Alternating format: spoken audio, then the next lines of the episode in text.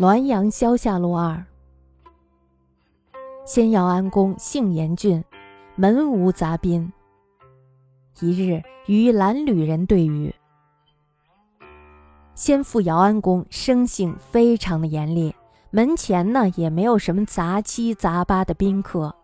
一天呢，姚安公同一个衣衫褴褛的人讲话，并且呢叫我们兄弟向这个人行礼，说：“此宋曼珠曾孙，不相闻久矣，今乃见之。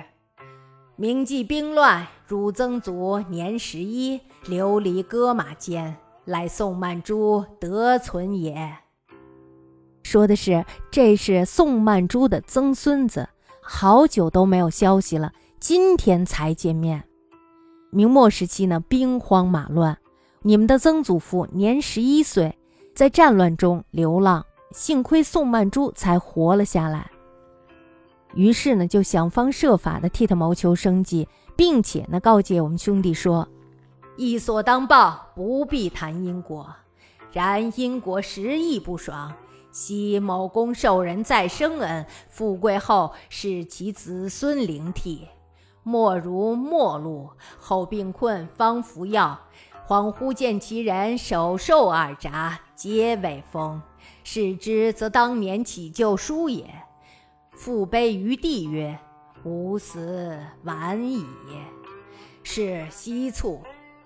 什么意思呢？说的是从道义上讲是应当报答的，所以呢就不必谈什么因果报应了。